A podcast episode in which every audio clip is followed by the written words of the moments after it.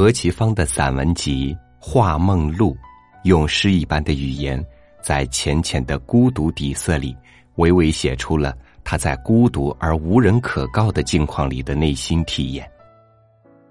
其中的一篇《独语》，更是怀着一颗多愁善感的心，写出了孤独者内心的苦闷与复杂，深深拨动着读者的心弦。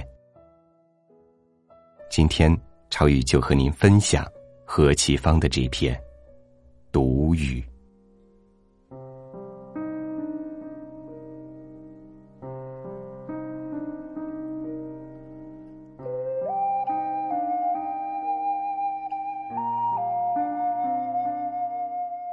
设想，独步在荒凉的夜街上，一种枯寂的声响，固执的追随着你。如昏黄的灯光下的黑色影子，你不知该对他真爱，亦是不能忍耐了。那是你脚步的独语。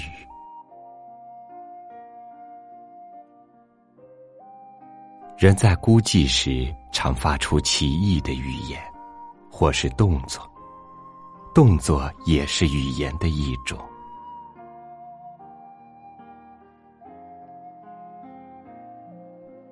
决绝的离开了绿地的维特，独步在阳光与垂柳的堤岸上，如在梦里。诱惑的彩色又激动了他做画家的欲望，遂决心试补他自己的命运了。他从衣袋里摸出一把小刀子，从垂柳里掷入河水中。若是能看见它的落下，他就将成为一个画家。否则不。那寂寞的一挥手，是你感动吗？你了解吗？我又想起了一个西晋人物。他爱驱车独游，到车辙不通之处就痛哭而返。绝顶登高。谁不悲慨的一场笑呢？是想以他的声音填满宇宙的辽阔吗？等到追问时，怕又只有沉默的低首了。我曾经走进一个古代的建筑物，花言巨柱都争着向我有所诉说，低小的石栏也发出声息，像一些坚韧的深思的手指在上面呻吟。而我自己，倒成了一个画师了。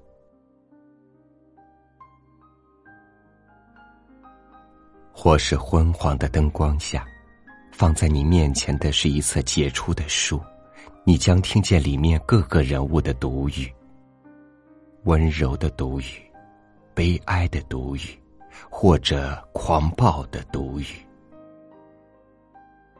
黑色的门紧闭着。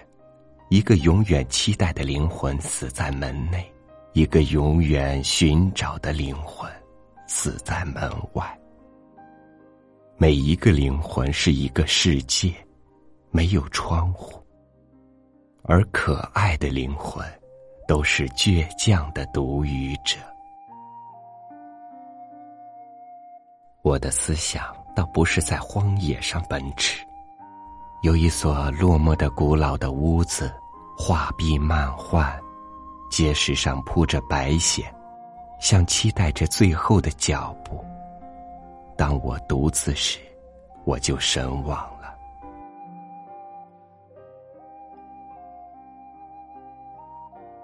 真有这样一个所在，或者是在梦里吗？或者不过是两张素汐诗爱的诗篇的柔和，没有关系的奇异的柔和。幔子半掩，地板已扫，死者的床榻上，长春藤影在爬。死者的魂灵回到他熟悉的屋子里，朋友们在聚餐嬉笑，都说着明天，明天。无人忆起昨天，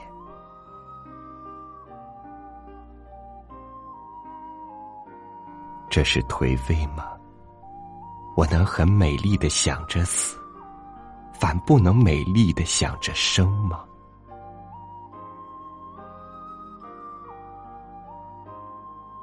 我何以而又太息？去者口已疏，生者日已亲。是慨叹着我被冥冥之手牵张着一条网，人如一粒蜘蛛蹲伏在中央。赠故欲令彼此疏离，爱亦徒增错误的关系。谁曾在自己的网里顾盼跳跃，感到因冥冥之思不足一歌，遂甘愿受缚的唱舞吗？人忘记了，还是我忘记了人呢？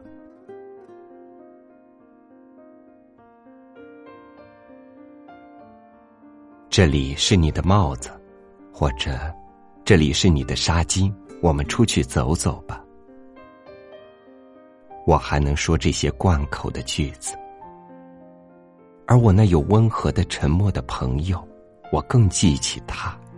他屋里有一个古怪的抽屉，精致的小信封，含着丁香花，或是不知名的扇形的叶子，像为着分我的寂寞而展示他温柔的记忆。墙上是一张小画片，翻过背面来。写着月的渔女，唉，我常自忖度，那是人类温暖的，我不是过分的缺乏了它，就是充溢了它，两者都足以治病的。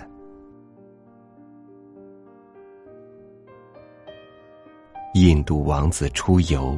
看见生老病死，遂发自印度人的宏愿。我也倒想有一束菩提之音，坐在下面思索一会儿。虽然我要思索的是另外一个题目。于是，我的目光在窗上徘徊了。天色像一张阴晦的脸压在窗前，发出令人窒息的呼吸。这就是我抑郁的缘故吗？而又，在窗格的左角，我发现一个我的独语的窃听者了，像一个鸣蝉褪气的躯壳，向上蜷伏着，静默着，静默的。合着他一对长长的触须，三对曲曲的瘦腿。我记起了，他是我用自己的手描绘成的一个昆虫的影子。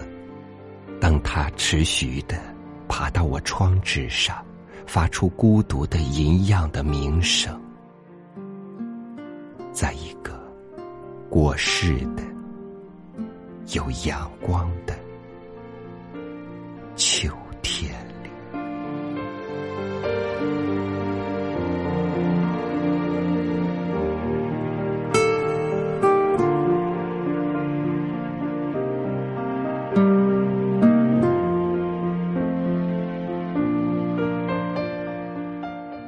一个人的时候，或呆坐，或漫无目的的踱步，或嘴角浅浅的自嘲，或思绪飘飞到陌生的海角，都是寂寞时的独语。孤独是生命里的盐，拌在一种叫做生活的饭里。你清淡的味觉很难描述对它的感受，甚至认为可以没有它，但你的身体需要它。就像是身为人必将经历孤独，才深刻明白，有一份灵魂的相守是多么的珍贵。所以，独语是孤独者的淡淡气息，这种如影随形的气息，终人一生吸引着同是孤独的另一半，最终汇成你生命的长河。感谢您收听今天的三六五读书。欢迎微信搜索关注“三六五读书”，欣赏更多精彩。我是超宇，明天见。叶子把阳光荡起，投下的影子摇晃记。想象着此刻若能再相遇，你会不会忘记了过去？在这阳光肆虐的城市里，潜藏着另一个自己。谈天说地聊着都好风趣，关上了门自己怕自己。我。找一个人会多残忍？不完整的交换不完整。我在这城市里等了又等，等待着下一。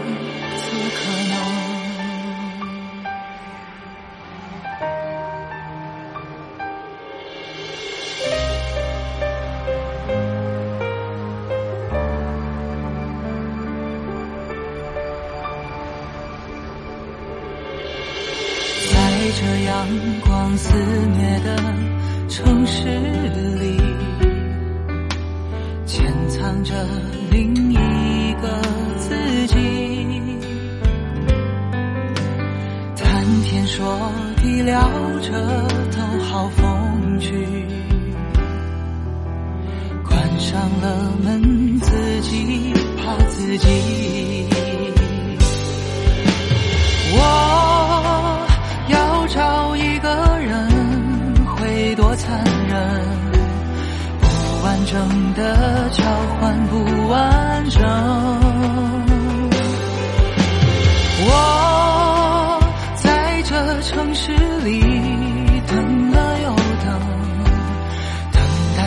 下